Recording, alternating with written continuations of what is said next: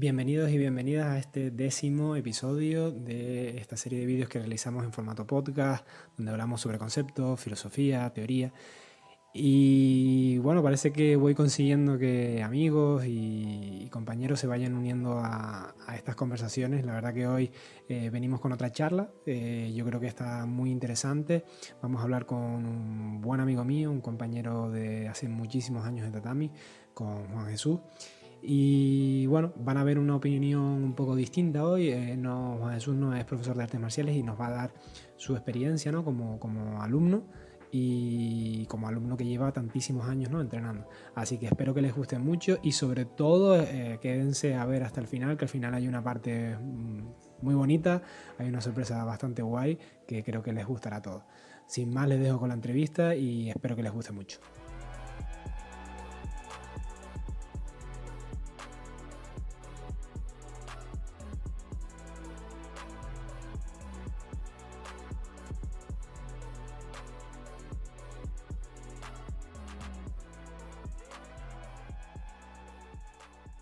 Buenos días, Juan. Bienvenido. buenos días, ¿qué tal? Muy bien, mira, gracias por, apuntarte a este vídeo. Yo sé que esto, todo lo extrovertido que tú eres, todo el arte que tú tienes eh, en la vida real, esto te cuesta un poco más y sé que quizás lo estás haciendo por un poco cariño a mí, así que sinceramente te lo agradezco que pases este ratito conmigo. Y nada, te voy a presentar para los que no te conozcan en persona, que no tengan esa gran suerte como tengo yo. Eh, tu nombre es Juan Jesús, ¿vale? Llevas entrenando toda la vida. Eh, tú empezaste muy chiquito a entrenar karate y, y no has parado eh, y en el proceso pues has podido entrenar karate, judo, jiu-jitsu japonés, aikido, defensa personal y en el último año le has dado bastante caña al Brasil jiu-jitsu y al sambo. Y me gusta, quería un poco hablar contigo, aparte de por la amistad que nos une, y, que, como siempre, eh, hay muchas cosas que pensamos igual, otras que no, pero también porque tú no te dedicas profesionalmente a esto y, sin embargo, puedes ser una de las personas con más experiencia que conozco. Entonces, es una combinación rara de encontrar una persona que no saque un rédito económico y dure tantos años. Y creo que puede ser interesante para muchos ¿no? de los que te, van a escuchar de, oye, aunque no se gane un dinero de esto, se puede entrenar toda la vida y, y se puede sacar algo claro. Entonces, gustaría un poco empezar la conversación. Yo me sé tu historia, yo más o menos eh, sé cómo empezaste, sé cómo has crecido.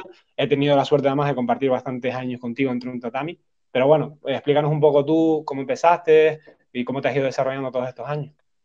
Nada, pues, eh, eh, yo lo, lo, que has comentado antes de, tal vez a la medida que te iba escuchando, el truco de o la respuesta al por qué aguantar tantos años o no sacarle rédito es porque siempre me he visto y me veo como un eterno alumno.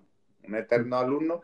Creo que desde esa posición es una posición, entre comillas o cariñosamente, llámala si quieres, egoísta, porque tú estás permanentemente recibiendo, estás permanentemente recibiendo formación, permanentemente recibiendo ideas, permanentemente recibiendo cariño y amistad de, gente que vas conociendo, que eso es otra de las bases fundamentales para aguantar. Y, eso que eh, van pasando los años se transforma e, en un, en un proceso de enseñanza-aprendizaje que está ahí permanente, del cual no te cansas nunca. Y, y nada, que llega, a convertirse en un estilo de vida, vamos, eh, aunque yo nunca lo había visto así, pero si te pones a pensarlo fríamente, es esa situación la que se da, ¿no? tuve la suerte allí de empezar en un pueblecito chiquitito, allí de, la Sierra de Cádiz, en Prado del Rey, que está cerquita de Ubrique, para que no lo sepan, y pues nada, la suerte yo creo que también ha sido siempre eh, eh, coincidir con muy buenas personas dando las clases. A lo mejor no tanto a nivel técnico, que fueran eh, unas grandes estrellas, pero sí a nivel humano han sido, han sido muy buenos. Yo creo que esa también ha sido la clave, de encontrar gente muy, sana, mentalmente muy sana de, corazón. creo que, que, ahí ha estado todo, todo, todo esto. Porque tú, Juan, evidentemente no eres de Canarias, no, por si alguno tenía dudas. Estás por pino, estás por pino.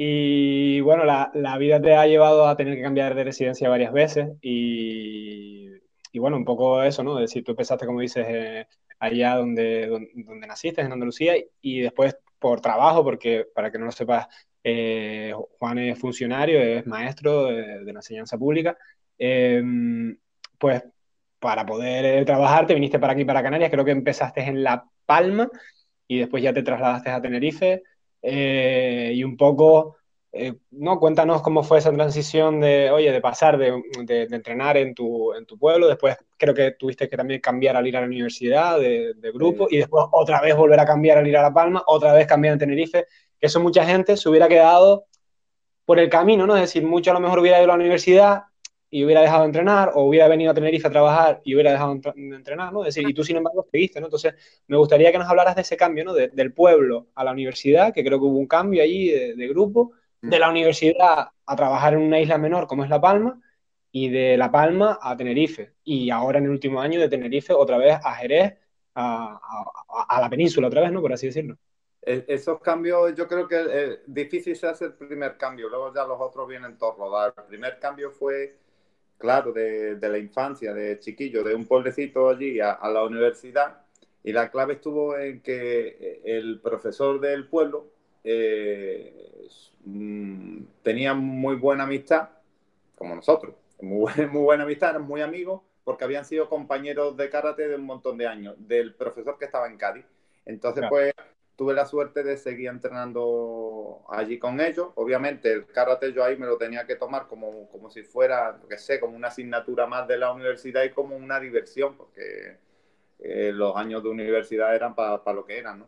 Y, luego, pues nada, ahí vino todo, todo rodado, fue desde el pueblo a, la universidad y, el cambio luego fue, porque empecé, fue acabar la universidad e irme a Canarias a ejercer en La Palma me acuerdo que en San Andrés y Sauce, que claro, ya al principio buscaba Karate Sodokan, que es lo que había estado haciendo, además de Taijitsu, que también eh, lo estuve practicando durante dos años con un compañero de la facultad que era instructor, Juan Luis Revuelta, del, puerto de Santa María, eh, y, Manolo, que era el profe de, del pueblo, y José Mari, que era el profesor de Karate de la universidad. Entonces, pues claro, yo solo había practicado Taijitsu, eso no estaba allí en Canarias, y luego karate encontré en La Palma, en Santa Cruz de La Palma, que tenía que ir, yo vivía en San Andrés y Sauce, y tenía que cogerme un cochecito que me prestaron unos vecinos para ir los, los martes y los jueves a clase. Me hacía San Andrés y Sauce 30 kilómetros para allá y 30 para Hacía 60 kilómetros para ir a entrenar. Eh, eh, Goyo era el profe de allí y bueno, eh, como, como tenemos amigos en común, José Luis Lorenzo y todo, este pues sí, se te tenía otro día con el maquiguara pegándole puñetazos a y ahí te dejaban las manos destrozadas. Eran, eran entrenamientos, vamos, totalmente espartanos. Aquello era, pero bueno, y, y, era dejarte las manos así totalmente atrofiadas, ¿no? Y luego de ahí me acuerdo que fue fue destinado luego ya después de esos dos años ahí, fui a Tenerife que estuve con Miguel Castro entrenando karate. Miguel Castro de, de Osaka en Santa Cruz y luego de ahí pasé a conocer a, a, dos personas estupendas que fue Toño, el profe de karate de, de, de la cuesta y, y a través de, de, ese gimnasio conocí a José Luis Lorenzo. Hola José. De, de la, de la Palma, que con el que estuve, me inicié en el Aikido. Y luego de ahí, a su vez, también ya conocí a Juan. ¿eh? Estuve ahí entrenando en el Viana, que he estado ahí cerca de 12 años. Mm. Con Toño fueron el karate 6 años. Con, con José fueron 3 años. Luego con, con Juan han sido ahí, eh, conocí, ya me introdujo en el tema del Jiu-Jitsu japonés, que me gustó mucho. Eh, luego ya de ahí vino todo seguido conocer a, a Freddy, que, que, fue una aportación abismal, ¿eh? abismal. Eh, yo creo que ahí fue una etapa más madura todavía de lo que había pasado antes, todos estos años atrás, en judo y, y luego ya contigo jiu-jitsu, que vimos más cosas de suelo. Ahora ya por luego ha sido volver aquí por temas profesionales y conocer el sambo, que me ha encantado. Oye, el sambo está muy bien, pero eh, por lo que hablábamos al principio, eh, ha sido siempre una visión, siempre totalmente como alumno, como alumno. Y yo creo que eso es, una visión egoísta por mi parte, porque tú nunca das, solo recibes, pero bueno. No, no.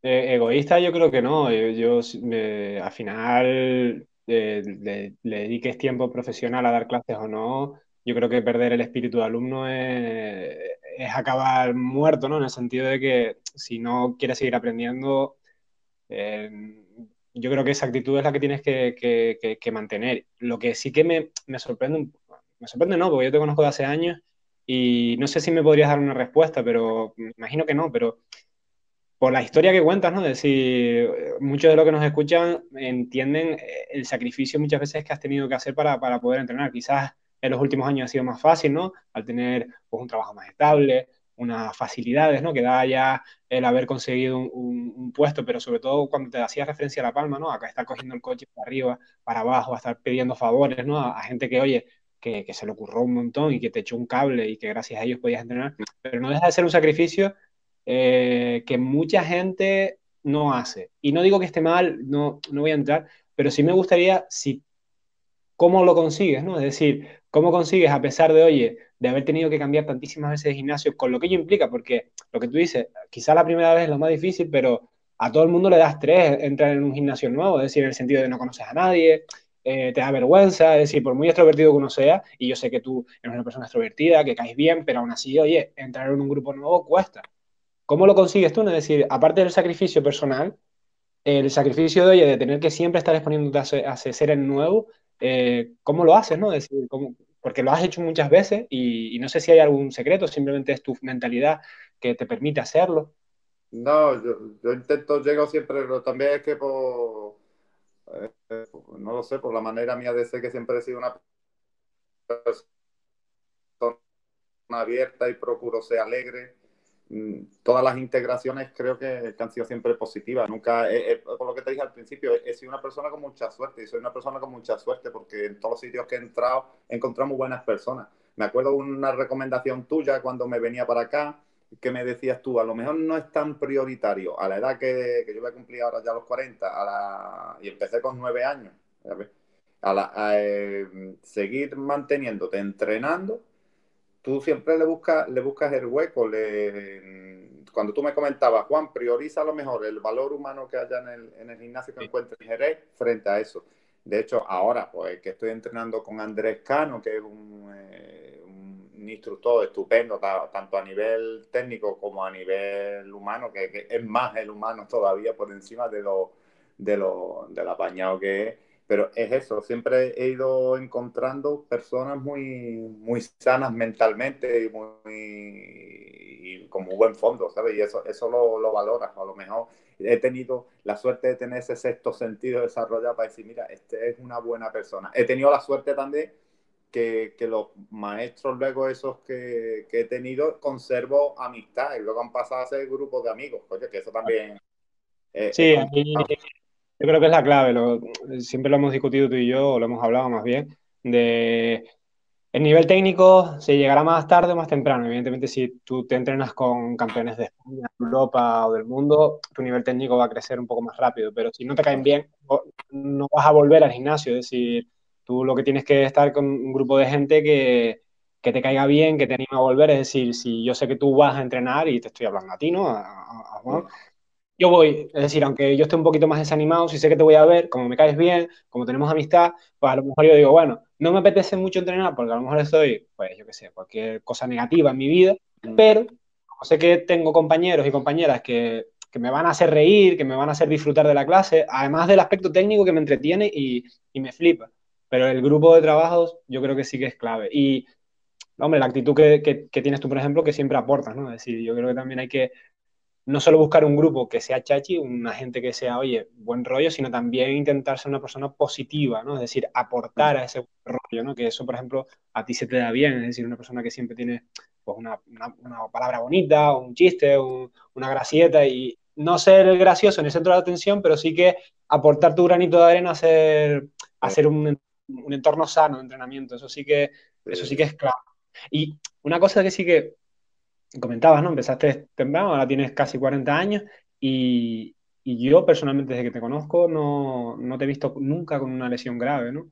Y eso sí que me gustaría, eh, porque lo mismo, ¿no? Decir, a lo mejor no sabes, no sabes decirme, oye, yo, pues haz esto o haz esto otro, pero sí que a lo mejor puedes darnos tu visión, porque para mí, es decir, lo que nos mantiene en el tatami, primero es la fuerza de voluntad y la constancia, ¿no? Es decir, oye, yo quiero ir. Lo segundo, la gente que me rodea. Y lo tercero, que el cuerpo acompañe, ¿no? Es decir, si, si va a lesión, lesión, al final la gente lo acaba dejando. Y cómo has llegado tú al nivel que tienes, a la experiencia que tienes y casi que sin toques tenemos todos, ¿no? Es decir, toquitos, por así decirlo. Pero sí que eso, ninguna lesión grave, ninguna lesión que te haya obligado a estar meses fuera del tatami, ¿no? Pues la verdad que, es que no lo sé. Habrá sido muchas veces por fuerza mental, porque lesiones he tenido, claro, como, como todo el mundo. ha habido veces que he tenido que parar, pero no más allá de una semana o diez días. Recuerdo a lo mejor una operación que haya, me hayan tenido que coger unos puntos y no podía entrenar. Pero cosas fuera del, del, gimnasio. claro, pero por ejemplo, duro, yo me acuerdo fue una vez que me lesioné el hombro y todo eso, pues, ¿te acuerdas? ¿Te acordarás que hace como un año? Y estuve ahí como tres o cuatro meses, pero nada, pero seguía entrenando, simplemente pues cargaba menos el brazo o lesiones de tobillo, las típicas, ¿no? pero claro, que mentalmente era como, es que priorizaba tanto, tío. Eh, priorizaba tanto eh, el, la necesidad de tener que ir, de lo que me divertía, de lo que me reía, del ambiente. He hecho muchas amistades por, esto. Y entonces, es que no te, no te decir. También es verdad que me he procurado cuidar mucho a nivel físico. Suelo hacer bastante deporte para cuidarme fuera del tatami. Vigilo mucho la alimentación, que eso es fundamental. Y no he tenido nunca problemas cardiovasculares o problemas de sobrepeso. Entonces, claro que he tenido un físico que me me ha acompañado. Luego tampoco he tenido la mentalidad esa de de, obsesiva de ni de grado, ni de competición, ni nada, sino de disfrutar y reírme. Y, yo creo que la clave ha estado en, que, he estado siempre muy relajado a la hora de entrenar. Entonces, pues, como, como me lo tomo como un hobby, me lo tomo como unas risas entre pito y flauta, pues van pasando los años y te das cuenta entonces que tienes experiencia, te das cuenta que pillas las cosas más rápido, te das cuenta que, que a lo mejor pierdes velocidad en algunas cosas, pero te sabes ubicar y lo compensas, compensas la veteranía con, con, la fuerza bruta, porque al fin y al cabo con el paso de los años es, inevitable que la vayas perdiendo. Sí, no, yo de verte a ti, de ver a, gente como Juan, a, nuestro maestro, ¿no? Eh, yo sí que extrapolo alguna que otra respuesta, que es lo que tú has dicho, es decir, lo primero, cuidarse a nivel de alimentación, creo que es clave, lo que tú bien has comentado. Eh, el físico, trabajarlo un poco por tu cuenta, algo que tú haces mucho.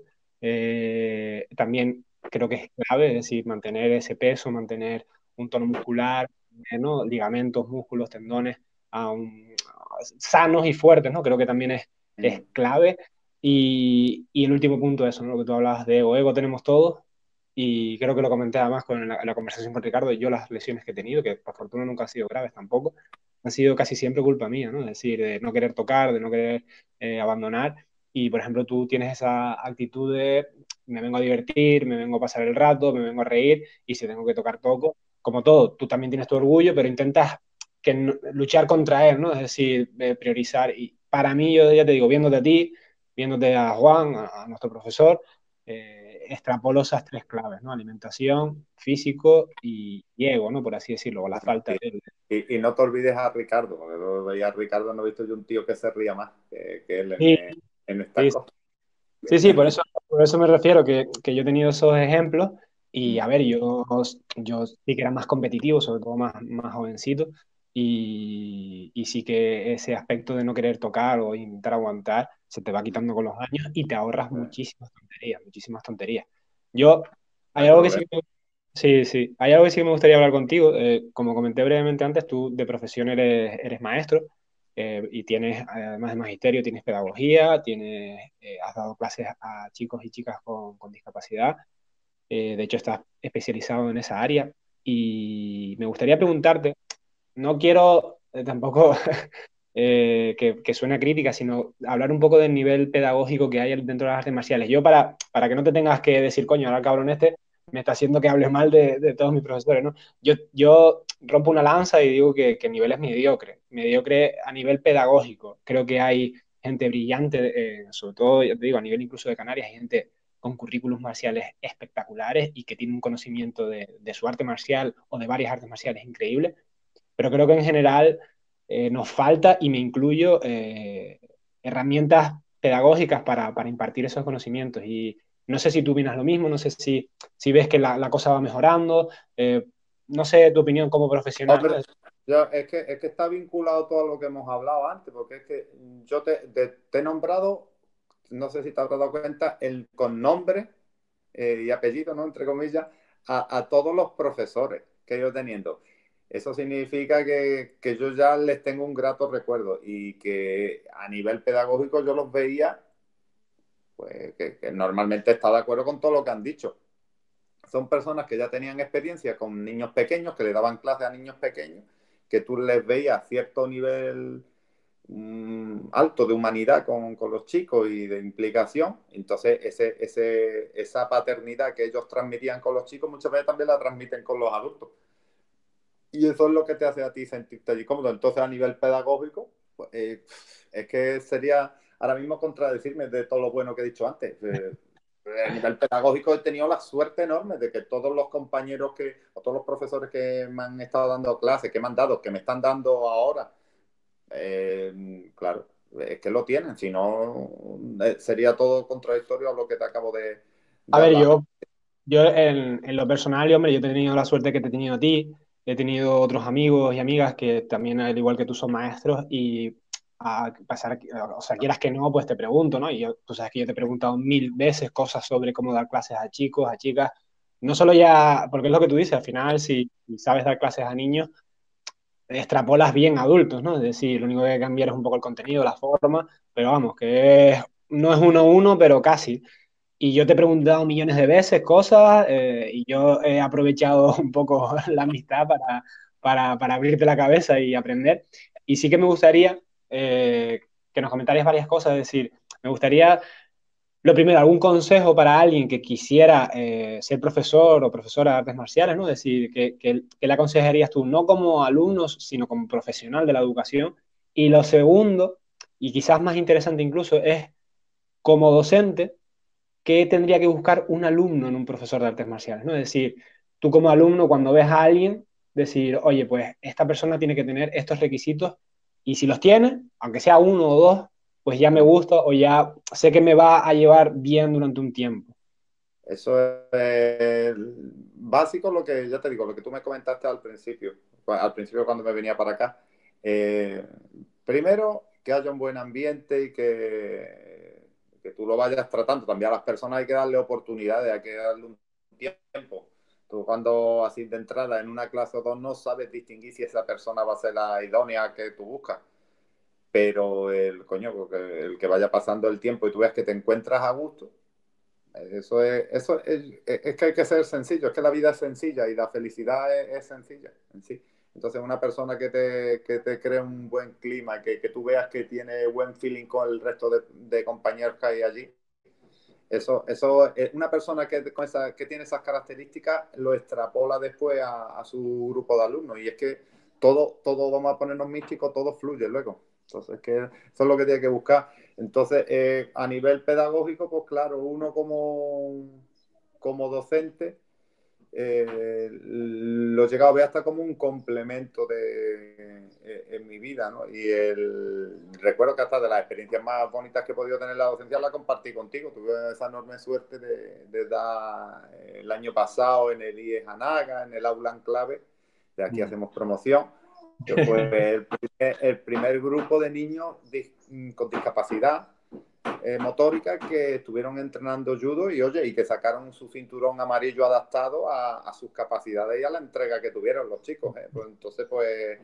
eh, eso fue que demostrar que todo el mundo tiene sus capacidades, todo el mundo tiene su físico y dentro de sus limitaciones es capaz, es capaz de conseguir hacer algo. Entonces, pues ahí está, que hasta yo creo que ahí puede estar la clave también, que el mismo profesor transmita buen rollo, que transmita eh, positivismo y que transmita y que le haga ver a esa persona que es capaz de hacer algo. Entonces, pues he tenido, es que te reitero mismo, es que he tenido la suerte que todas las personas que han pasado por mi vida en este campo, todas me han transmitido eso. Entonces, que no, al revés, yo me considero afortunado por eso. Y nada, yo la verdad que, bueno, yo siempre te lo he agradecido porque la verdad que fue el año pasado, eh, pues como profesor, yo creo que es la experiencia más bonita que yo he tenido. Eh, porque quieras que no, era algo que es un mundillo de difícil acceso, eh, porque, a ver, son chicos y chicas con, unas, enfermedades que son complejas en muchos casos. Y yo creo que si no hubiera sido por ti no, no hubiera salido el proyecto nunca y, y para mí fue como, vamos, como profesor, como profesor fue el, pico mío profesional y, es uno de los recuerdos bonitos que tengo. Y sí, yo un poco coincido contigo, ¿no? Es decir, eh, al final esto es una actividad social y la técnica está muy bien, el desarrollo técnico está genial, ¿no? Es decir, cada vez ser capaz de, hacer más movimientos, de, defenderte, pero si no estás a gusto, si, si la vida es sufrimiento, yo creo que la gente no aguanta, ¿no? Es decir, la época de, que esto era como el ejército, de, aquí se hace lo que yo digo, sí que tiene que haber una estructura, sí que tiene que haber una disciplina, pero eh, eh, yo creo que ya la gente tiene una vida bastante dura con estudios, con trabajo, con familia, con pareja, como para encima tú como profesor de una actividad extracurricular, meter ahí una disciplina marcial, militar, yo creo que, que está un poco fuera de lugar hoy en día. A mí me gustaría, cambiando un poco de, para no siempre estar hablando de cosas tan intensas, tú has hecho eh, muchísimas artes marciales durante muchísimo tiempo y para mí hay como varias, eh, hay dos grandes familias dentro de las artes marciales, por lo menos en mi cabeza, ¿no? Es decir, las que se basan más en golpear y las que se basan más en agarrar, en usar el agarre de manera ofensiva o defensiva, ¿no? Y me gustaría saber un poco, es una pregunta que, nunca me gusta hacer, ¿no? Pero ¿con cuál te quedas? O, o, qué te llama más de cada una? ¿O qué has sacado de cada una? Es decir, eh, ¿qué has sacado de las artes marciales donde se golpea y se va a, golpear con puños, piernas, codos, lo que sea, ¿no? Y qué sacas de las artes marciales un poco que van más a, a agarrar, a derribar, a luchar en el suelo entendiendo que después la lucha, por así decirlo, es algo completo, ¿no? Es decir, hay que intentar saber un poco de todo, pero bueno, un poco por diferenciarnos esos dos mundos en los que hay que ser hábil y primero empezamos con uno, después empezamos con otro.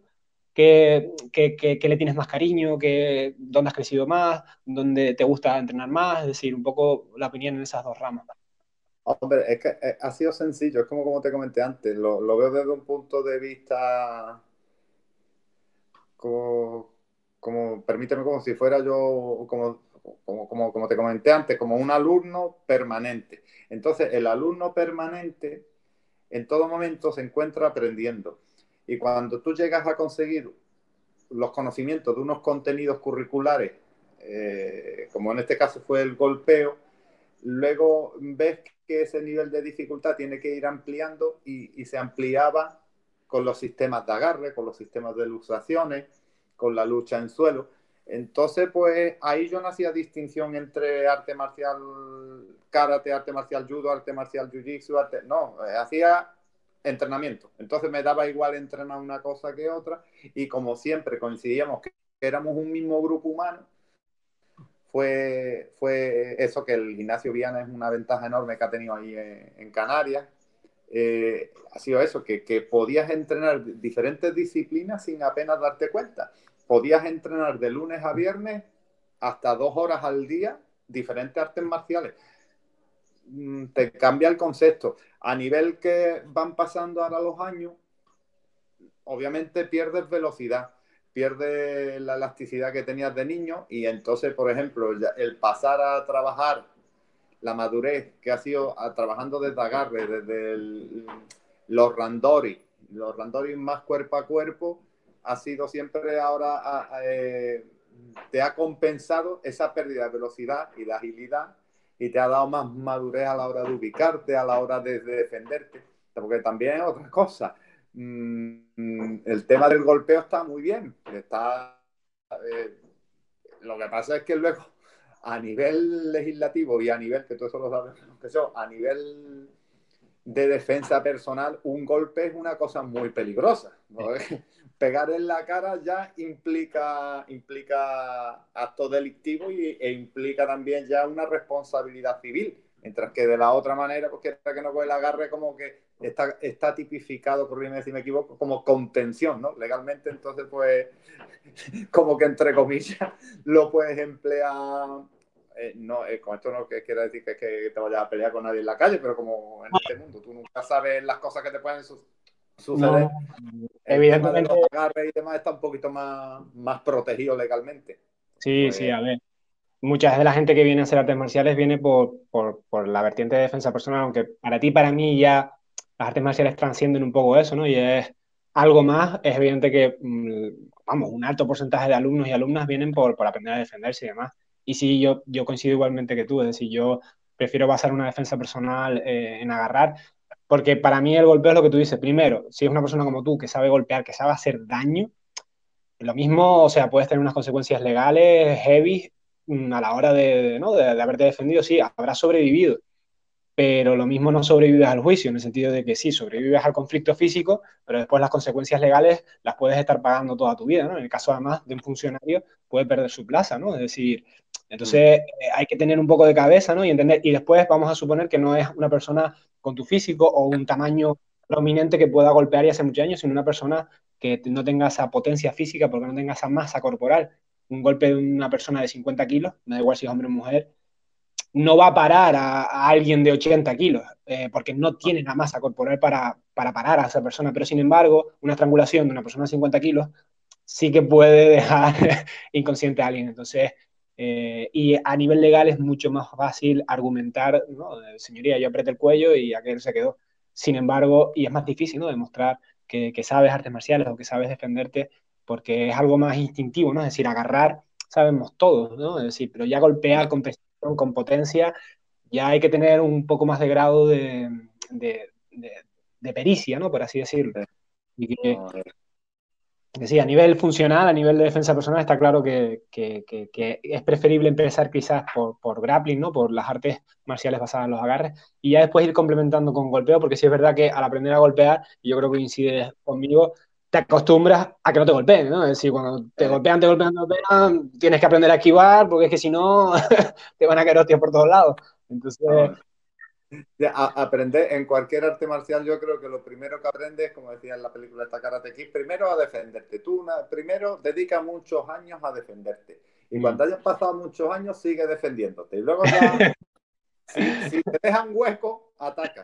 Si te dejan hueco. Yo creo, porque es que lo dice el nombre, yo creo que es que la gente no analiza eso, es defensa personal. Y la defensa implica de, protección de tu cuerpo, no, no que tú le hagas daño a nadie. Es que esto, es que yo creo que ese concepto no lo tiene muy bien pillado a, algunas personas y el bueno. de en este caso no, no suele ser lo más idóneo. ¿no?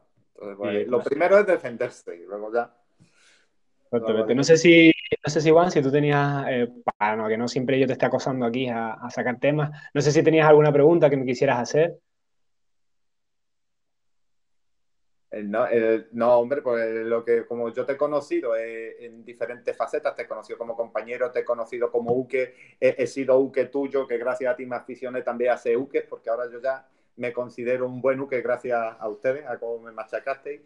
Y, luego, pues coño, te he conocido en la faceta de docente, que me acuerdo que al principio, me, acuerdo de tus comienzos, que creo que fue por el 2012 o algo así, cuando empezaste toda la clase. Bueno, no me acuerdo exactamente el, año que empezaste a dar clases ya en el Nuriana y demás. Y claro, que, pues eso que me refiero que si tú has notado han notado diferencia entre eh, la etapa de un niño, la ilusión con la que entrena un niño a la, que entrenan los adultos. Que si tú eso notas que por qué, esa, esa, ilusión se pierde muchas veces desde la infancia mm. a la preadolescencia o a la adolescencia y por qué crees tú que en ese tránsito mm. es donde se pierde mucha gente. Vale. Porque eso es lo que he visto de fuera, no, no contigo, sino con... Sí, sí, en general en general. Entonces, como tú has empezado dando clases por niños, has ido con muchachitos y ahora estás dándole clase a adultos, pues a eso es lo que me refiero. Sí, hombre, yo creo que eh, una pregunta genial, la verdad. Eh, yo creo que lo primero que va intrínseco a, las etapas de la vida, ¿no? Yo, de niño todo, todo te hace ilusión, o por lo menos eres más efusivo, ¿no? En la ilusión. Yo creo que los niños no esconden su ilusión, no esconden su decepción, ¿no? Es decir, un niño te va de frente, ¿no?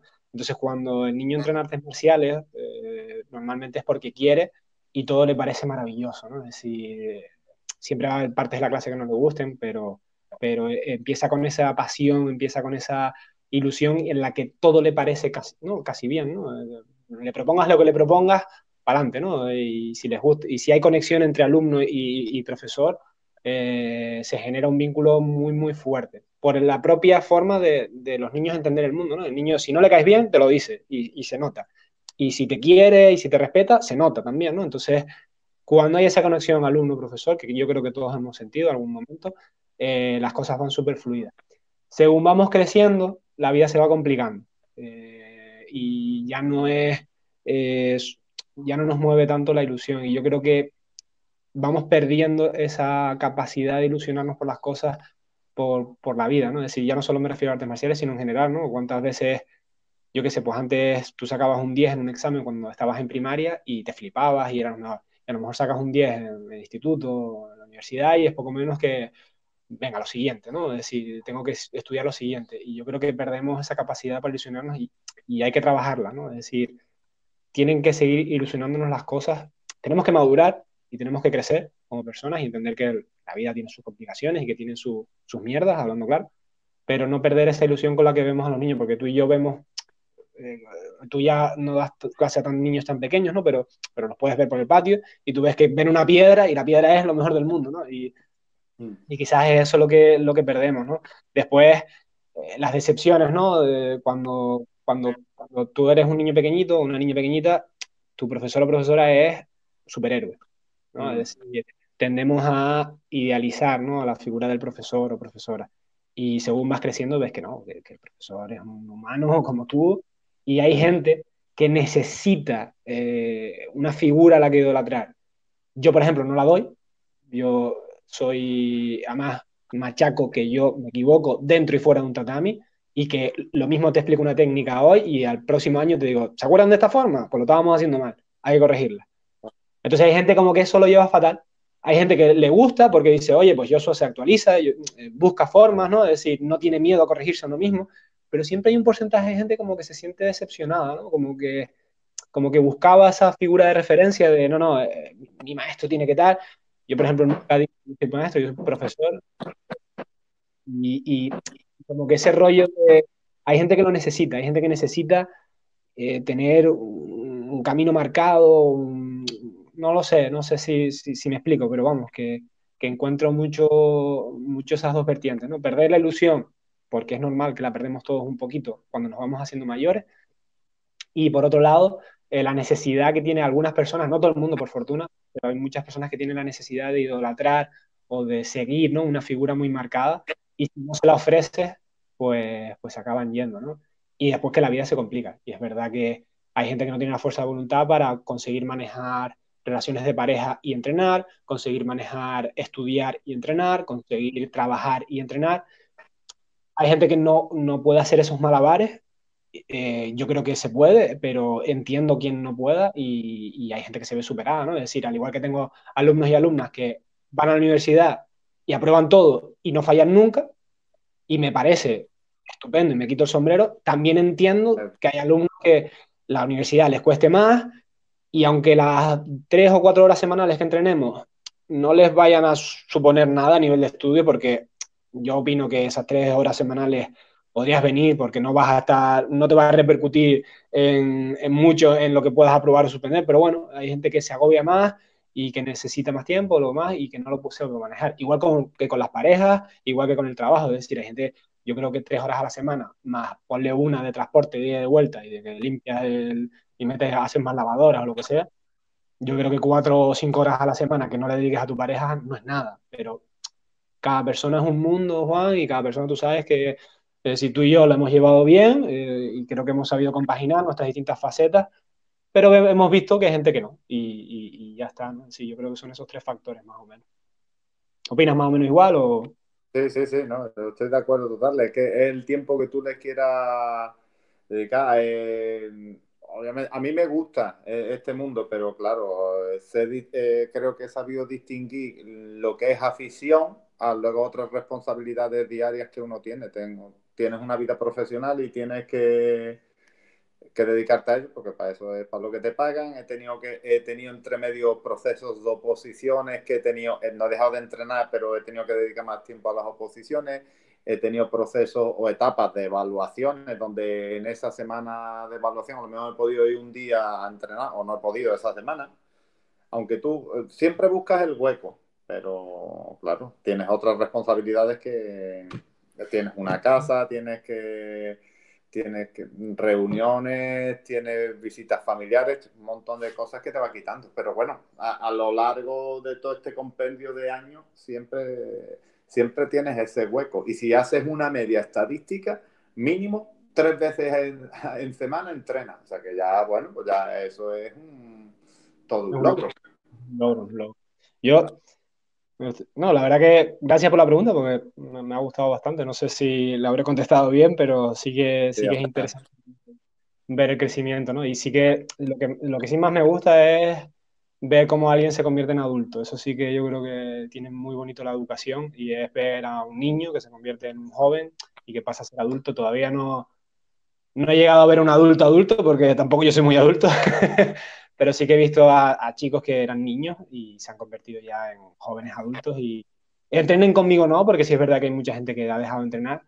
Con todos, incluso con los que han dejado de entrenar, los tengo como personas excelentes y tengo en mente muchas personas que incluso ya no entrenan conmigo y, me parecen personas maravillosas y me gusta haber sido parte ¿no? de esa vida, aunque hayan sido solo unos años, eh, ver a esos chicos y a esas chicas haber crecido, ser universitarios ahora pues oye, hay, hay, hay, un sentimiento, hay un sentimiento que quizás no tienes cuando ya la persona viene adulta, ¿no? Cuando, ah. Porque eh, formas parte de ese crecimiento, aunque sea un 0 con 1, sabes que un 0 con 1 has estado ahí con ellos, has intentado ayudarlos y, y mola, mola un montón eh, ver crecer a alguien. Creo que hay gente como que se siente viejo o no le gusta, pero a mí sí que ver crecer a, a los chicos y ver lo, lo, como en lo que se acaban convirtiendo me parece una pasada, me parece súper bonito.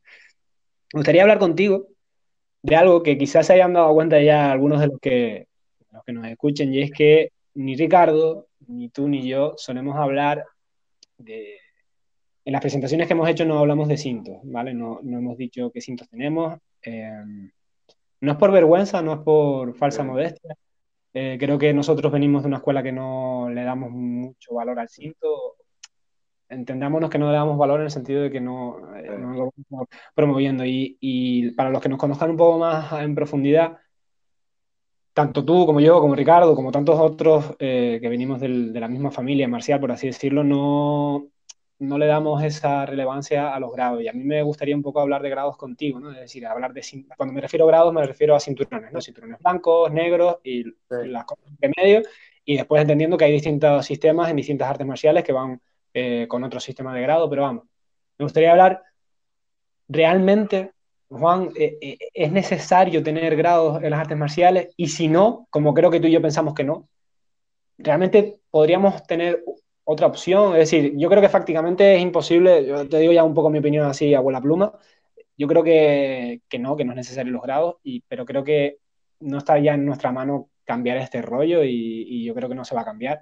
Pero a ti se te ocurre otra cosa que hacer, porque a mí, más allá de a tomar por saco y nadie tiene grados y esto es simplemente una cuestión de entrenar y punto, no se me ocurre una solución, ¿no? Yo soy muy crítico con el sistema, pero es verdad que no tengo una solución, no tengo, no tengo un contraargumento, por así decirlo.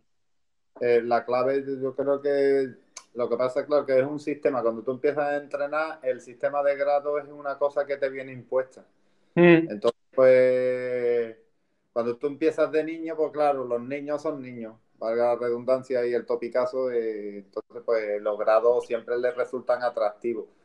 Cuando eh, creo que, tú la madurez la adquieres de adulto y adquiere eh, el, concepto de o la esencia básica de la de, la, de las artes marciales, es que lo importante es entrenar eh, te das cuenta que lo importante es entrenar, que pasen los años y tú sigas entrenando. Entonces el grado tiene la importancia que tiene. Es como decir, el dinero vale lo que vale, no, no vale más allá. Entonces, por los grados es una cosa, al fin y al cabo, que te es un cinturón que te, que te, que te sujeta el pantalón, que te sujeta la chaqueta y que, y que en algunos casos, si no tienes un cierto control psicológico, te, te sujeta el ego y ahí puede haber problemas, porque también, bueno, tú yo hemos tenido también compañeros que, el tema del cinturón ha sido una cosa prioritaria y que le ha, luego iban pasando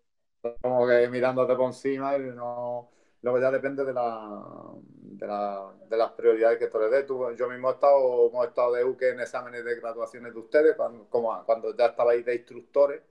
Y, y, yo he disfrutado más siendo UKE, haciendo el examen de otros, que yo teniendo que examinarme. De hecho, yo, usted hace mucho tiempo pues no seguí examinándome, me examinaba porque el maestro lo pedía, pero que no es una cosa que que me fuese fundamental. Ahora mismo que me encuentro aquí entrenando en Jerez, Brazilian Jiu-Jitsu y, y, Sambo con, con, Andrés Cano, pues la verdad que yo el tema, yo se lo dije a él, el tema de los grados, Andrés, a mí no es una cosa que me es prioritaria. Yo lo que quiero es entrenar y mejorar, mejorar el judo que tengo, mejorar el tema de golpeo que traigo de karate, o, simplemente crecer a nivel de familia marcial, porque considero familia marcial las amistades que, obten, que obtengo ustedes allí en Canarias, eh, esta familia nueva que estoy conociendo aquí en Jerez, eh, la familia de, de, la Sierra de Cádiz. Entonces, pues, eso es lo, eso, yo creo que esos son los grados que tú tienes que tener. El, la mm. familia, el grupo humano que vas conociendo entre medio, las risas que te, que te pegas ahí en los tatamis.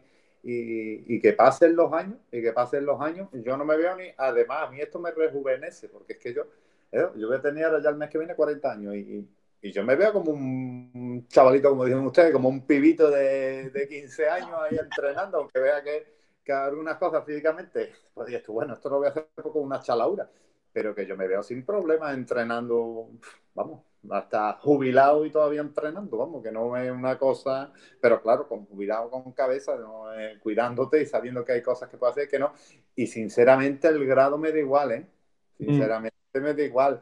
Eh, creo que a lo mejor pues acabaré haciendo un arte marcial más enfocado un poquito más al suelo, que no requiera tanta paliza física como, como, como los anteriores, pero que y para eso tendré que seguir manteniendo el físico. Pero mm, en, en mi cabeza está la prioridad de físicamente estar bien de mantenerme, de, de, mejorar el rendimiento pulmonar, de mejorar el rendimiento de agarres, de mejorar el rendimiento de mis cuatro o cinco golpeos pero no entra en mi cabeza el rendimiento de grado. Eso no, no lo contemplo.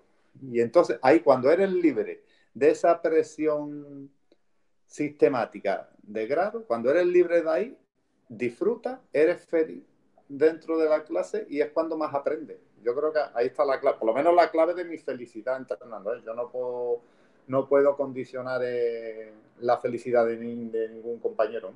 Sí, sí, no, yo creo que, yo creo que has dado en el, en el clavo en muchas cosas, eh, porque al final es lo que tú dices, ¿no? Es decir, hay que darle valor a otras cosas dentro del gimnasio y que no sea el cinto, porque es verdad que por cada persona que, que lleva el cinto bien, en el sentido de que no se cree aquí el rey del mundo, que cuando se saca el cinto negro entiende que es un, es un hito, sí, es un paso importante, pero que tampoco es significativo de nada.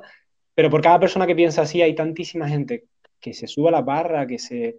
Y, yo creo que, a ver, no, no, no rompamos aquí, no digamos, eh, yo creo que todos también hemos pecado alguna vez, ¿no? De ese orgullo de, ah, yo soy sin cinturón negro. Y creo que por eso no estamos muy contentos, ¿no? De decir, yo, eh, pues quizá también tuve cinturones negros muy joven y no le di el valor que, que, a lo mejor debía haber tenido, ¿no? Es decir, eh, no, no por tener ese, ese, diploma, ese cinto, ese título, eh, sabes más ni sabes menos. Es decir, es una cuestión de que, bueno, eh, has entrenado durante un montón de tiempo y has llegado, punto, ya está, no, no significa nada más. Es decir, yo si me pongo a entrenar ahora, por ejemplo, eh, artes marciales en las que tengo cinturón negro, que hace años que no toco, voy a estar mal porque, oye, esto es práctica y si lo abandonas, mm. vuelves a empezar o vuelves muy atrás.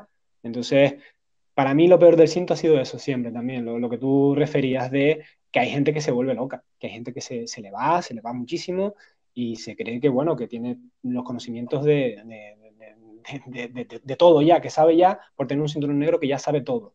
Y eso sí que...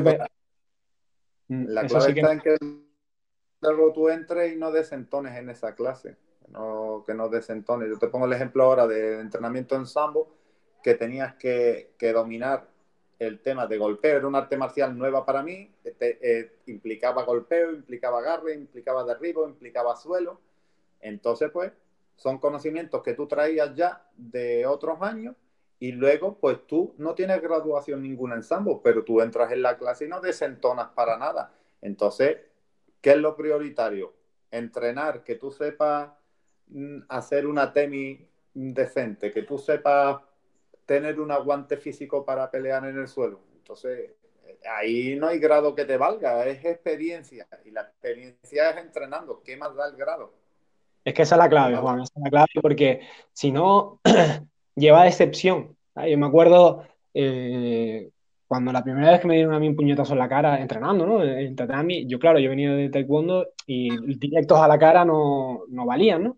Entonces, la primera vez que me metí en una clase eh, de, otro deporte de contacto donde sí se valía, me dieron un puñetazo en la cara y yo decía, eh, ¿qué he hecho yo con mi vida? ¿no? Eso con, siendo adolescente, ¿no? Es decir, te estoy hablando de la decepción que yo ya tenía, porque yo tenía un nivel y yo me creía que yo sabía, con la arrogancia ¿no? de, la, adolescencia, y el primer puñetazo en la cara fue como, ¿qué llevo yo haciendo todos estos años?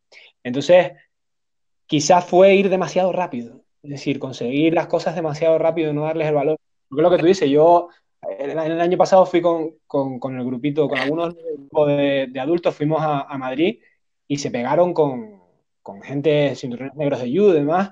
Y a ver, se vieron bien. Evidentemente, las reglas en las que competimos y en las reglas en las que entrenamos favorecen a los judocas, pero ellos no se vieron perdidos. Y claro, tú, ellos se ven, coño, con, con un cinto no muy alto, pero con unos conocimientos que les da, como tú bien dices, para no desentonar. Ellos pueden ir a entrenar a otros gimnasios sin ese miedo de me van a pasar por encima. ¿Que me van a ganar? Sí, porque las reglas cambian, los contextos cambian, pero no se ven en pañales, no se ven decir, como me vi yo en un momento de mi vida, de es que no sé nada, es que me sacas de aquí y no sé nada. Entonces te protege ese cinto de no, no, yo soy esto. No, chicos, es que esto es muy grande, esto cambia mucho, entonces... Es, es, muy grande, hay gente que es muy buena compitiendo porque las cuatro o cinco reglas que hay que aplicar las aplica maravillosamente pero luego a lo mejor se ponen a, hacer un randori en clase con un compañero que no es competidor, pero que entrena regularmente y se las ven canutas, porque esa persona las reglas no le da tanta importancia como no es competidor, pero es una persona que tiene un condicionamiento físico y se mueve maravillosamente, pues, y se las ven, vamos, de hecho, lo suelen, se ven apurados. ¿Me entiendes? Y hay personas que dominan muy bien el concepto de la competición, el concepto de, del, de los tiempos, el concepto de sacar a alguien, como en el caso de judo, sacarlo fuera del tatami, pues, que eh, hay gente que domina esas reglas y... sí, moverse, dentro de un marco legal, te mueves dentro de un marco legal en el cual vale A, B y C, y tú lo haces A, B y C a la perfección. Entonces, oye, que también tiene un valor, eh, cuidado, pero que... hombre. Que, también hay que entender, oye, que, que hay que sentirse competente, independientemente claro, tú, vas al gimnasio y, yo he tenido la suerte también de encontrarte, de tener compañeros entrenando que han ganado campeonatos y, dices tú, bueno, me voy a poner con esta persona y no has desentonado, hasta lo has puesto en apuro o hasta has llegado a pillarlos. Entonces, pues dices tú, pues mira, pues tú tu entrenamiento, confías en lo que estás haciendo, entrenar con esta persona para mí no es un reto, es un privilegio. Esa es otra cosa, pues ahí es apartar el concepto de ego y apartar el concepto de y, darle rienda suelta al concepto de humildad. Una vez que tú eres una persona humilde, que estás abierto a aprender y que estás abierto, que para ti es un disfrute y un privilegio entrenar con compañeros competidores, eso, eso camina solo. Primero porque estás abierto, estás relajado de mente y vas a aprender. es, lo más grande, ¿sabes? No, y después eh, lo, lo has comentado hace un segundo, es decir, eh, nosotros, tú y yo, venimos de, un profesor que hacía mucho hincapié en estar fuertes, en estar sanos.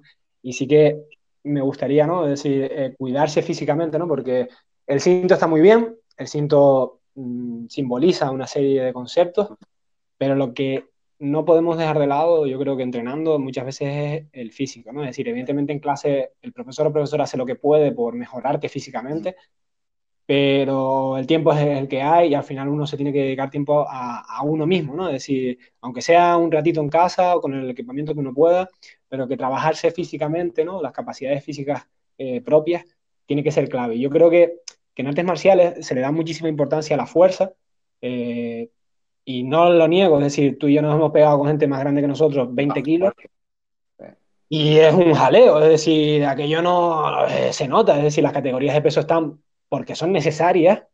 Eh, después está la gente que es veloz, que, que, no, sobre todo golpeando, que entra y sale y no lo ves. Eh, después está la gente que es potente, ¿no? que tiene fuerza, tiene velocidad. Pero yo creo, y después está la gente ágil, yo por ejemplo, que me considero bastante ágil, que te pongo una pata para allá arriba y, te amargo la vida, pero después yo creo que, que, tú, por ejemplo, sí que tienes una, una, capacidad física que yo personalmente intento que trabajes mucho también en clase, pero que no me canso de recalcar y es la resistencia. Tú eres uno de los luchadores más resistentes que conozco, es decir, que puedes seguir luchando durante mucho más tiempo y para mí, personalmente, la resistencia es el atributo físico más importante de las artes marciales, porque sin resistencia, si tú, por muy fuerte que tú seas, ¿no? si tú levantas 200 kilos, pero si solo lo puedes levantar una vez, yo prefiero que levantes 100, 20 veces en el sentido de que eso es lo que va después a trasladarse a las artes marciales, ¿no?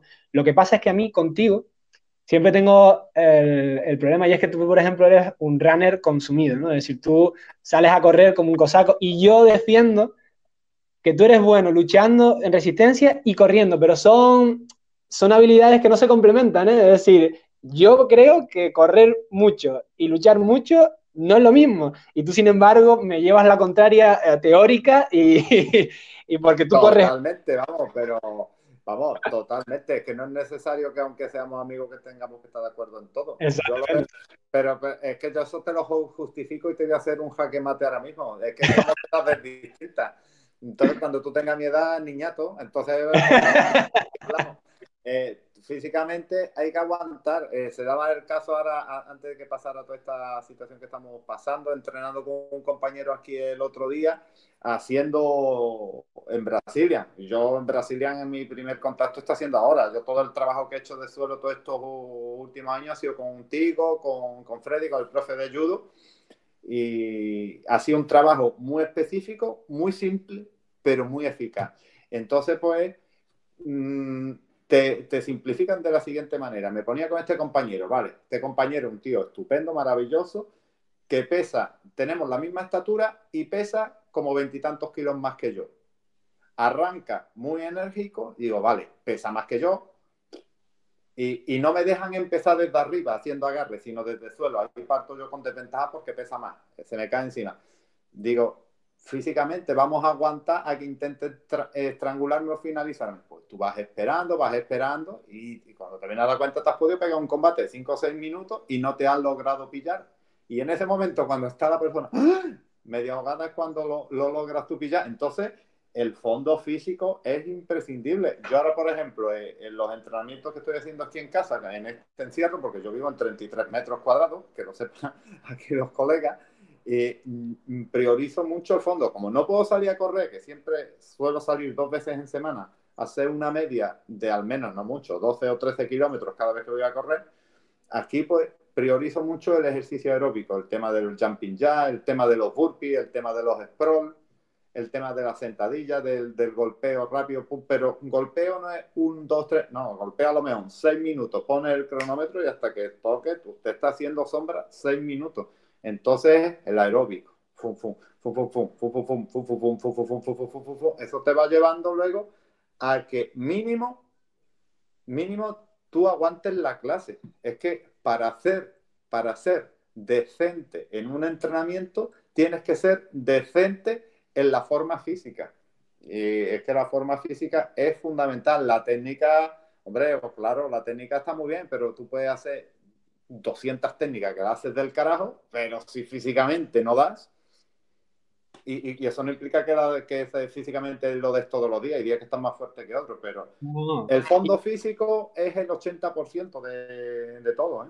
Y que yo lo digo, es decir, también la resistencia afecta a la técnica, porque cuando estás fresquito, ¿no? cuando no llevas, bueno, estás empezando la lucha y demás, es muy fácil hacer un triángulo, es muy fácil hacer un derribo, en el sentido de que el cuerpo está bien, tal, pero cuando tú ya llevas unas cuantas luchas, cuando ya los brazos empiezan a estar cansados, ahí la técnica se va al carajo, hablando claro. Entonces, cuanto más mantengas tu fondo físico, eh, tu nivel técnico perdurará más en el tiempo. Porque yo te, lo digo como practicante, como practicante, con vistas a prácticas, no con vistas, los grandes competidores implican más cosas, implican un físico abismal, implican una técnica espectacular, pero estamos hablando de gente profesional.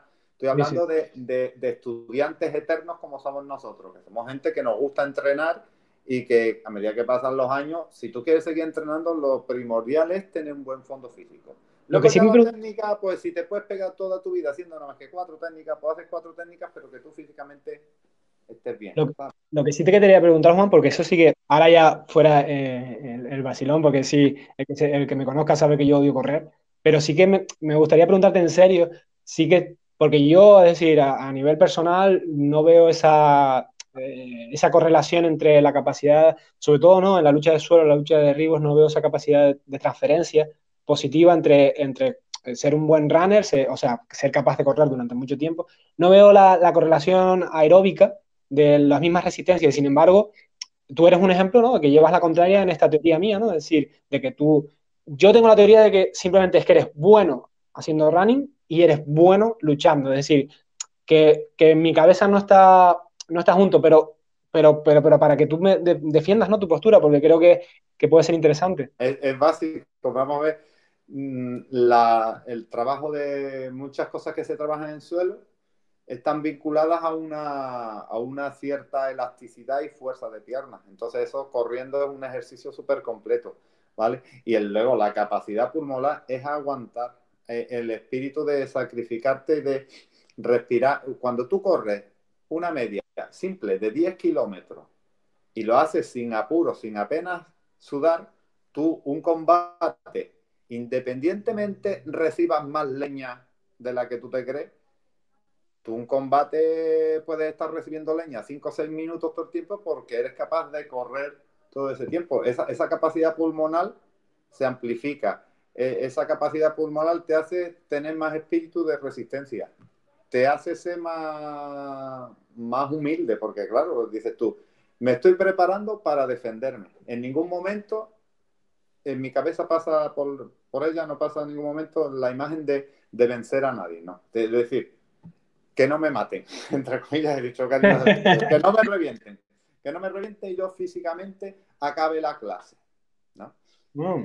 Eh, eh, entonces, es que eh, para trabajar el fondo físico, el correr es, algo fundamental con cabeza. Vamos a ver, estamos hablando de cantidades de kilómetros razonables. Yo no estoy hablando ni de medias maratones. Yo creo que lo, máximo que he corrido ha sido como una media maratón, 21 kilómetros.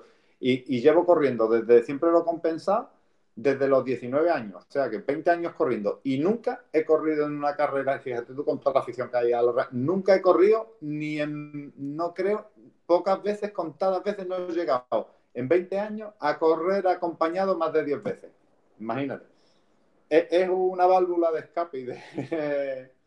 sí, no, está claro.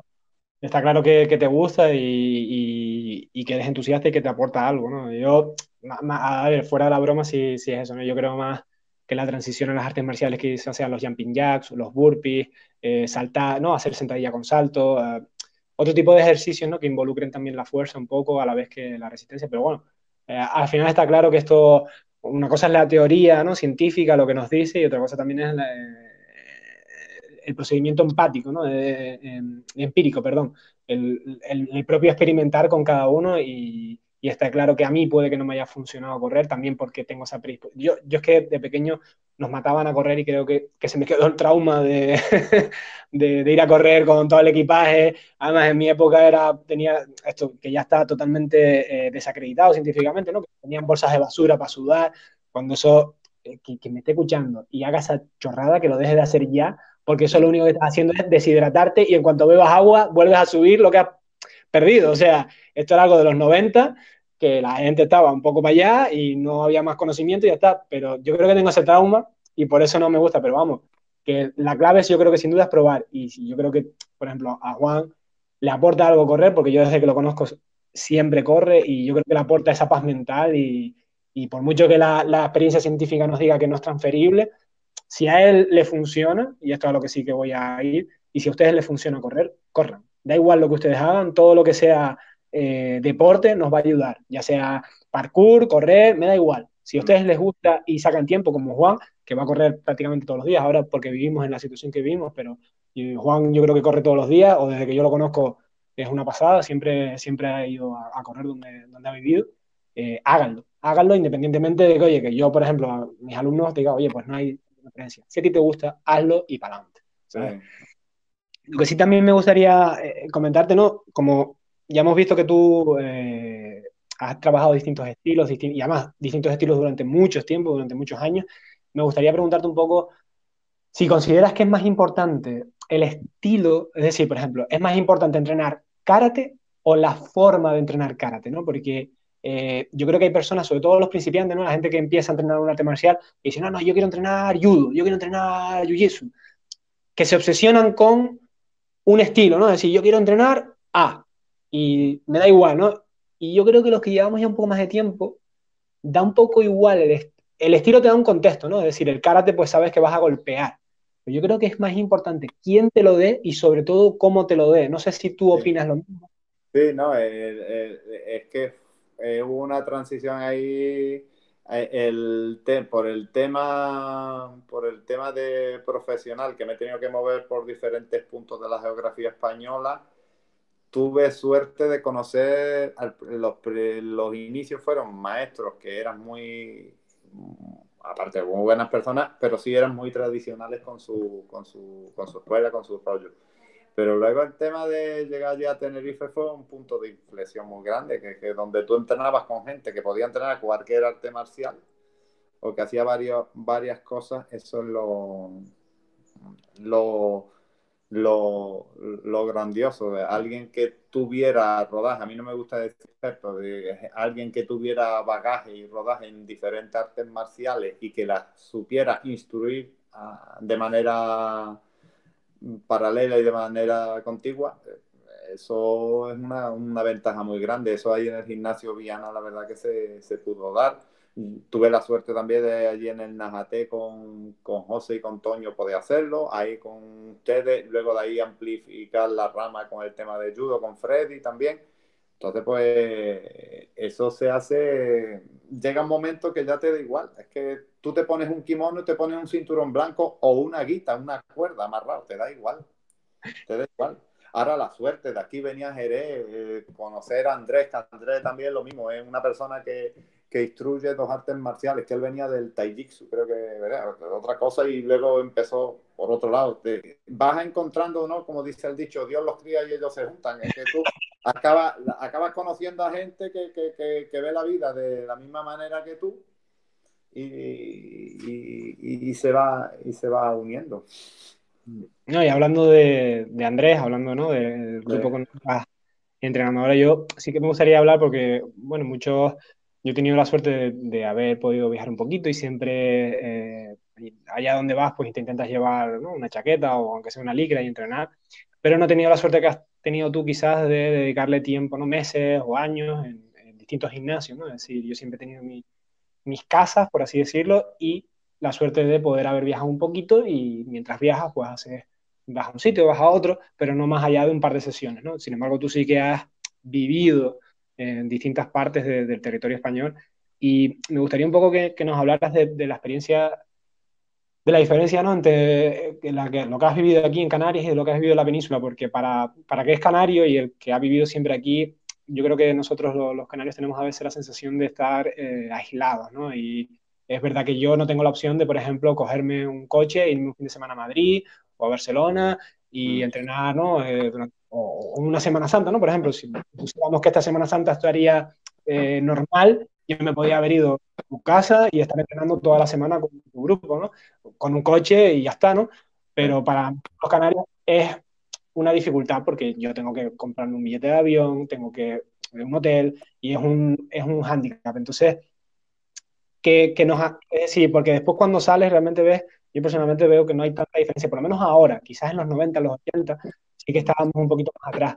Pero dar ese ánimo a la gente de que, oye, que aquí no estamos tan, tan mal, ¿no? Es decir, de que aunque estemos aislados, que, nos hables, ¿no? De, esa... Eh, sí, mira, aquí por ahora, por las circunstancias que se está viviendo, de hecho ahora para el 25 de abril teníamos programado un entrenamiento en Huelva, en Huelva, con David Armendari, que es el maestro del tema del Jiu-Jitsu aquí, pues yo ahí estoy un poquito más desvinculado Tuve la suerte de conocerlo en noviembre cuando nos vinieron a dar un seminario y en ese seminario venía gente de Córdoba, venía gente de Sevilla, venía gente de, de Cádiz, gente de Jerez, gente de Huelva, o sea que, y Andalucía es muy grande, ¿eh? Y vinieron gente a hacer entrenamiento. Y ahora, dentro de tres meses, el entrenamiento se realiza en la otra punta de Andalucía y va todo el grupo. Eso quiere decir, hombre, que hay más facilidades aquí para poder moverse. Entonces, la experiencia que llevo viviendo hasta ahora es estupenda pero lo que pasa es que yo el nivel que he visto en Canarias es un nivel estupendo, vamos, de los niveles más, más grandes, de los... Lo, eh, está, Canarias está muy bien considerada desde, la península en ese aspecto, ¿eh? que eso que no le quepa a nadie duda.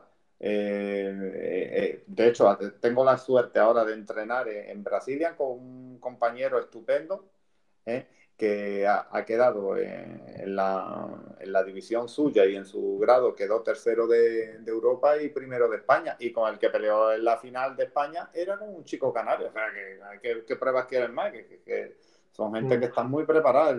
yo el, tiempo que he estado todo ahí viviendo, que han sido 15 años, he visto gente, vamos, bestial, bestial a nivel físico, que estaban fuertes como toros, que, eso es, vamos, ni con una escopeta los tira y, y, unos conocimientos y unas habilidades. Eh, es, pequeño, todo tiene unos pros y unos contras. Canarias es pequeña a nivel geográfico, sí, pero a nivel marcial es muy grande, macho, porque tú te encuentras gente que, que tenía dos o tres cinturones negros, que decías tú, joder, pues para entrenar con ellos o para, para hacerte el rondori con ellos te las veías y te las deseabas.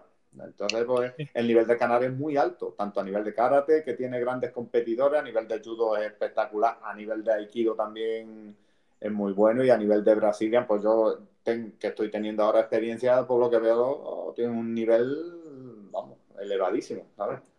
Y evidentemente tenemos nuestras, nuestras partes negativas, pero bueno, yo creo que, que lo compensamos un poco con pasión, con entrega y yo creo que sí, que quizás era más en los 90, en los 80, cuando tampoco había internet, cuando tampoco había esa forma de conectar, cuando era más caro viajar, porque por mm. fortuna hoy en día es un poco más económico salir de las islas, aunque es, es un esfuerzo. Eh, pero bueno, sí, yo creo que yo creo que, dentro de lo que cabe y dentro de las limitaciones que tenemos, que está claro, ¿no? que no tenemos la suerte de estar. Quizás aquí yo lo que echo de menos es la interconexión, ¿no? Es decir, lo que tú hablabas, ¿no? De pues, irte a un gimnasio a entrenar con gente de Huelva, con gente de Sevilla, con gente de... Ah. Eso sí que es lo único que yo echo de menos, ¿no? De tener un por ejemplo, eh, pues eh, como fuimos al campeonato de Canarias con los chicos, pues a mí me gustaría coger un par de coches, irnos al gimnasio de Víctor, yo qué sé, una vez al trimestre y, hacer uno, un entrenamiento conjunto, pero claro, para nosotros es un jaleo porque tienes que coger un ferry, porque tienes que coger un avión y, y si y es la, de semana que la gente los fines de semana también tiene responsabilidades, quiera que no, ah, que si son estudiantes o si son padres de familia o si o madres de familia o, o, el simple hecho del mantenimiento rutinario del hogar, hacer la cosa. Exactamente, exactamente. Y ya para terminar, Juan, eh, yo, bueno, ya creo que la gente te va conociendo, ¿no? Que, que ve que, que, eres un apasionado de las artes marciales, que, eres profesor y que lo digo desde ya que, Juan es un apasionado también de su trabajo, que no se cree aquí la gente que, artes marciales, yo creo que las artes marciales estarían en un segundo o tercer lugar eh, en, las pasiones de, Juan. Y la segunda, o no sabría colocarla, ¿no? Eh, yo está claro que, Juan tiene tres eh, aficiones, aficiones no, pensamiento o estilo de vida, arte marcial por un lado, la docencia por otro, y la música eh, sería, y no sé cómo, no, no, sé si él incluso tiene claro dónde poner cada uno. La música, la música es una afición nada más, hombre, y eh, ya porreo un poquillo la guitarra. No leche cacharro, como diríamos aquí. ya porreo un poquito la guitarra, nada más. Sí, aporrea un poquito la guitarra, te voy a dar yo, tío, aporreo la guitarra. no, pero sí, ahora... Eh, me gustaría preguntarte, porque si es algo, no sé si tienes una, una respuesta clara, pero sí que he conocido un par de músicos que hacen artes marciales eh, en mi vida. Yo no, no, no, tengo ni idea de música, me encanta verte tocar. mi pareja también ahora está tocando, lleva cantando durante años. y a mí me flipa, ¿no? Ver a alguien que sabe, sabe música y, y verlo tocar, verlo cantar. Pero a mí hay algo que sí me ha resultado curioso y es que la gente que se le da bien la música, que, la que no, no solo que se le da bien, sino que le ha dedicado tiempo, después suelen ser buenos artistas marciales. No sé, no sé muy bien por qué. Y no sé si tú tienes alguna respuesta o... No lo sé, yo, yo es que lo, lo, he vinculado todo, yo creo que las cosas en la vida ya nos vienen el universo, o yo, ya nos viene marcado y no y nos viene condicionado, ¿no? Que yo acabara en la docencia es una cosa que, que me venía a lo mejor desde pequeño porque yo mismo me autoenseñaba a mí eh, a ser disciplinado, me autoenseñaba a dedicarle tiempo, porque a la música le tienes que dedicar tiempo, a ser metódico, a ser sistemático, y entonces eh, esa, ese, ese método de trabajo lo tuve de manera también fui privilegiado, paralelo, tanto desde los nueve años con la guitarra como poder entrenar con el karate. Eran dos actividades donde estaba feliz y entonces eh, tuve eh, la suerte de poder llevarlo equilibradamente a la par. Entonces muchas cosas que me, que me han servido para para extrapolarlas luego al tema de las artes marciales. Me, me servía el concepto de ritmo, de respiración, el concepto de, de una vez que coges algo, porque tú en la guitarra coges una falseta, coges que es un ejercicio para que te suene una melodía. Si le cambias el tempo, le cambias el tiempo, eh, mm, te sirve para tocar una seguilla, te sirve para tocar unas alegrías, te sirve para tocar una solear, estoy hablando de tres palos del flamenco distinto, ¿no? Entonces, pues en las artes marciales pasaba lo mismo. Una técnica que tú eres capaz de coger, me acuerdo del el ejemplo más claro era cuando entrenábamos el judo con Freddy, coger el tema del círculo del aikido, de los desplazamientos y, y demás, eh, me, me, sirvió mucho el concepto de, de que traías de karate muy lineal, tum, tum, tum, del karate Sotokan del Kyokushinkai que tuve suerte de practicar también. Eh, luego a trabajar en círculo, decías tú, mira, es que si me voy moviendo en círculo, voy cogiendo más armonía, cojo más ritmo y, y, coño, y me llevo menos golpes, ¿me entiendes? Entonces, eh, a lo que voy, en psicología eso se llama eh, aprendizaje significativo, que tú coges un aprendizaje y eres capaz de extrapolarlo a cualquier rincón de, del círculo que te rodea, ¿no ves? Hay un círculo, siempre tenemos, tenemos un círculo de trabajo. Y, ahí, ahí está la dificultad en coger el equilibrio. Entonces, pues, la, música en ese aspecto me, te daba, resumiendo, te da disciplina, te da, eh, te da ritmo, que el ritmo es fundamental para, para, mantenerte vivo, y te da también pues paciencia, porque es que la, una melodía no te sale de golpe y porrazo, igual que una técnica no te sale de golpe y porrazo. Pues eh, eh, eso es lo mismo. Y te quedas con las cositas que te salen te las quedas, te las agencias y vas creando desde ahí un... era algo que, que, me imaginaba, pero, pero ya digo, he visto eh, alumnos incluso que, que tocan algún instrumento, ¿no? Después gente como tú, gente como Ricardo que llevan eh, años tocando, que en tu caso, caso, por ejemplo, eh, tocas muy bien, yo evidentemente no sé de música, pero bueno, que me parece que tocas muy bien. Y yo veía, ¿no? Algo, ¿no? Ahora que lo explicas, tiene como más sentido en mi cabeza y, creo que, entiendo por, dónde vas. Pero ya te digo, yo veía como que, igual que con bailarines, ¿no? Igual que gente que no, que está acostumbrada. Pero bueno, el bailarín creo que lo entendía más, ¿no? Porque al final el movimiento físico se traslada, ¿no? Es decir, si tú es bien bailar, luchar es una serie de movimientos. Lo único que en baile va contigo y en lucha va en contra.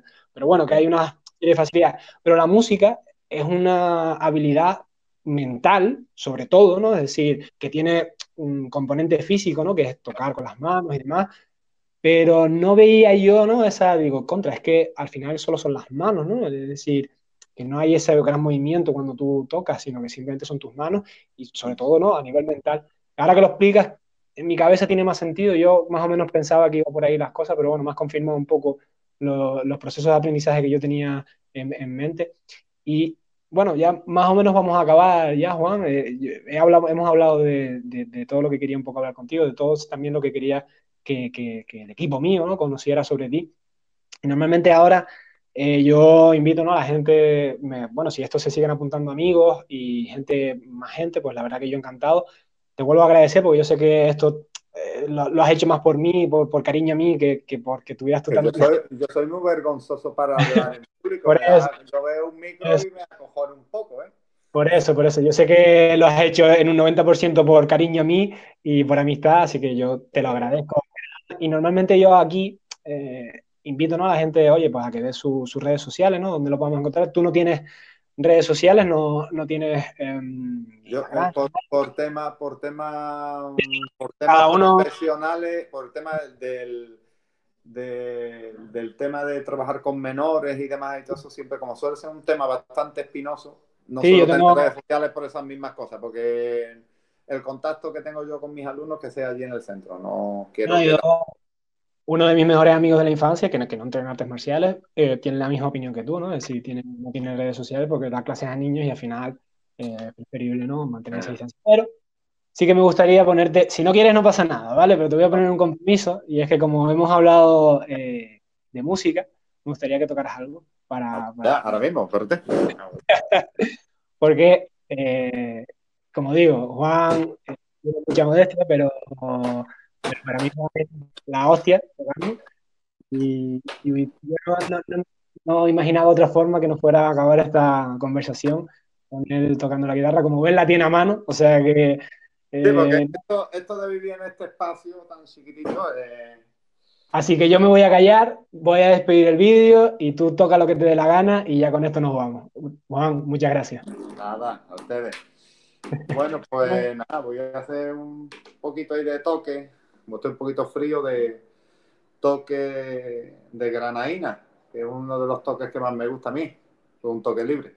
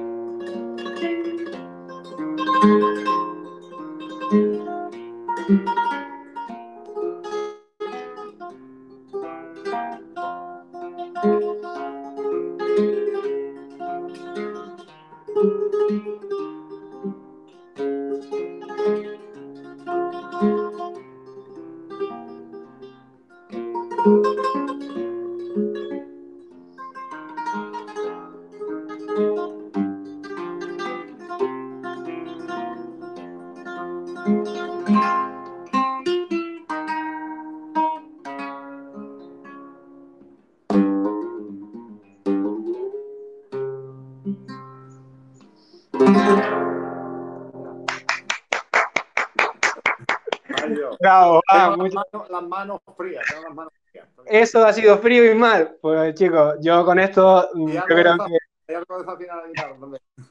Juan, muchísimas gracias, de verdad. Y nos vemos, espero vernos pronto en el tatami. Un abrazo, Juan. Venga, un besito.